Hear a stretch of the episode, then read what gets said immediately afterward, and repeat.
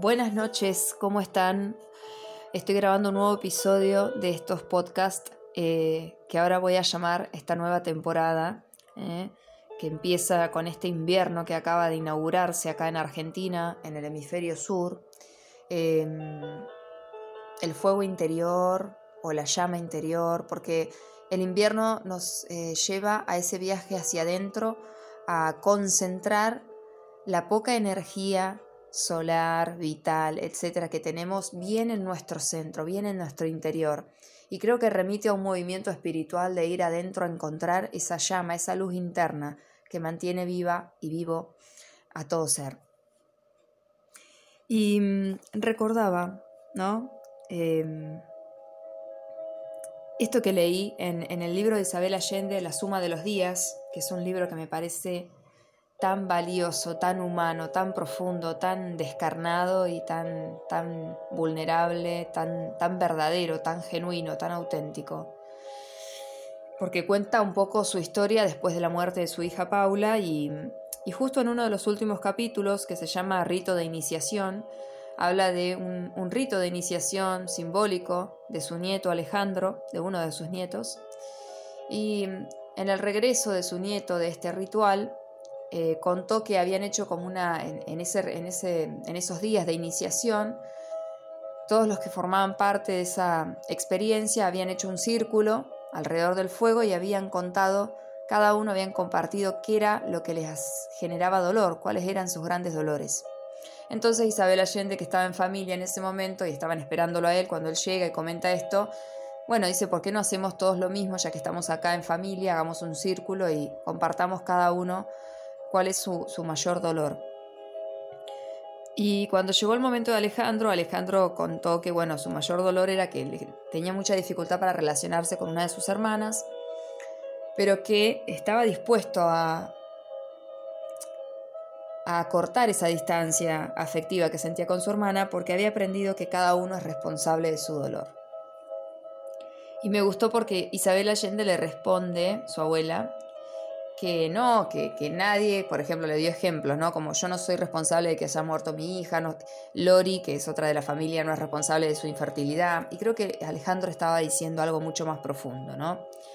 Y es que mm, todos somos responsables de los dolores que sentimos y eso significa que todos tenemos la capacidad de responder, porque de eso habla la responsabilidad. Es la habilidad para responder ante lo que me duele, ante lo que siento.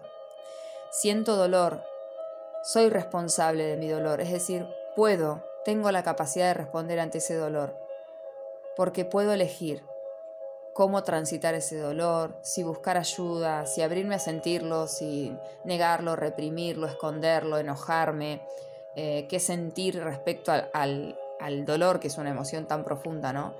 Una experiencia tan profunda. Y cuando leí eso, fue algo como un regalo, ¿no? Porque en este momento, que estoy en un momento bastante desafiante, ¿no? Acompañando a mi hermana más chica que tiene discapacidad y que está en un momento de transición muy profundo, donde están justamente saliendo a superficie muchos dolores que ella no ha podido gestionar en su momento y ahora están saliendo todos juntos al mismo tiempo, em, me genera dolor siento dolor de verla doliendo, ¿no? Y, recordar de que ella es responsable de su dolor, de que tiene en lo profundo de su ser la capacidad de hacer algo al respecto, y yo también respecto al mío, me, hizo sentir como un poco de esperanza y de, sé, como, como decir, ¿no? Como, qué bueno que, que leyendo este libro pueda recordar creo que es una de las enseñanzas de la vida, ¿no? Más profundas, más importantes, que siempre, siempre tenemos la libertad interior de elegir cómo transitar, qué hacer o qué dejar de hacer, qué actitud. Cuando digo qué hacer me refiero a una actitud, no una acción, ¿no? Más allá de, después obviamente vienen las acciones, pero son consecuencia de una actitud a tomar frente a lo que siento. Y eso me ayuda en el día a día cuando eh, siento dolor.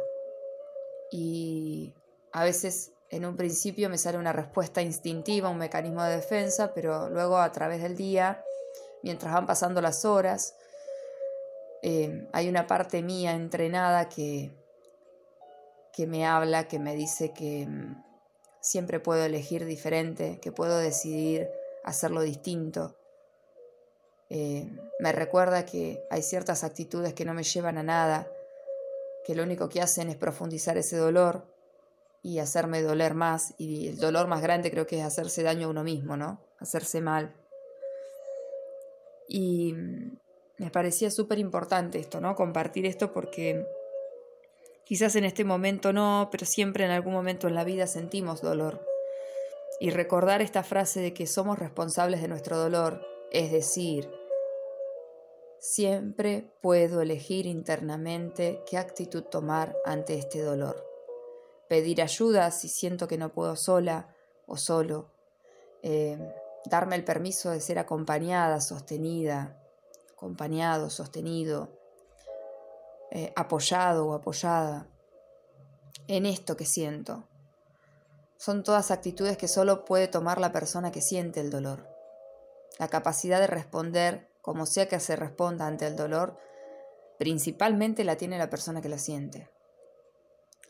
Es como cuando decimos no podemos ayudar a nadie que no quiere ser ayudado, ¿no? Hay una puertita que solo la podemos abrir desde adentro. Y siento que es una, un gran poder y una gran libertad el saber que internamente siempre vamos a poder decidir qué actitud tomar ante el dolor. No podemos evitar el dolor, pero podemos elegir qué hacer, qué actitud tomar ante el dolor, cómo transitarlo. Y eso es 90% quizás de, de lo que puede aliviar y ser un bálsamo para nosotros mismos y nosotras mismas que estamos sintiendo el dolor. Todo lo demás vendrá por añadidura, como dice por ahí la Biblia. Así que les dejo este mensaje, espero que llegue a tiempo para quien necesita escucharlo, porque a mí, para mí fue un gran regalo, un gran alivio leer estas palabras. Eh, siempre los libros de Isabel Allende son para mí un universo re sanador, re terapéutico y, a la vez divertido y, y, auténtico de una vida que no es una vida de película, es una vida que es de película, pero a la vez es tan real, es tan genuina, tan humana, tan frágil, vulnerable, desprolija, con todos los defectos a flor de piel que me parece fantástica eh, su escritura, ¿no? Y su forma de compartir su vida y su experiencia, su familia y todo. Espero que sea de servicio como siempre. Les dejo un abrazo enorme.